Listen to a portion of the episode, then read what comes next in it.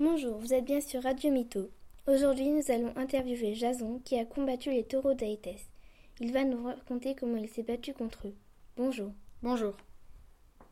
Vous êtes le fils d'Aéson et de Crété, le père d'Énéos, de Nébrophonos, de Mère Hypsipyle, le père de Merméros, Phérès, de Oui. Méros, de Médos, d'Ériopis, d'Alciménès, de Thessalus, Oui. de Tassalus et de Ticentrus, enfant de Médée.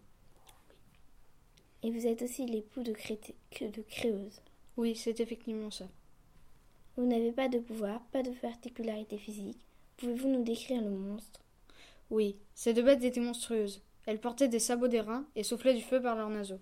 Elle soufflait vraiment du feu par leurs naseaux? Oui, vraiment. Était-elle indomptable Oui, mais Médée, petite fille du roi Soleil et nièce de Circé, qui était magicienne, m'a aidée.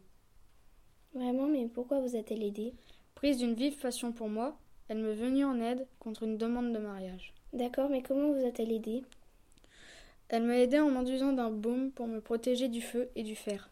D'accord, mais encore? Elle m'a aussi dit que pour les maîtriser, je devais les prendre par les cornes.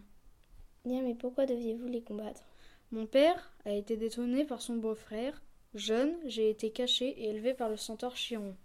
Adulte, quand je l'ai su, j'ai voulu récupérer le trône.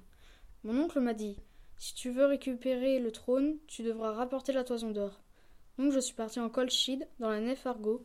J'ai fait l'expédition avec 49 hé- héros grecs, dont Orphée, Héraclès, Castor et Pollux. Le roi Aétès euh, m'a dit si tu veux la toison d'or, tu devras faire des épreuves.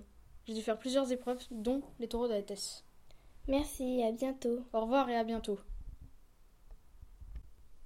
Cette émission a été réalisée avec le site mythologica.fr et avec le site de la Bibliothèque nationale de France.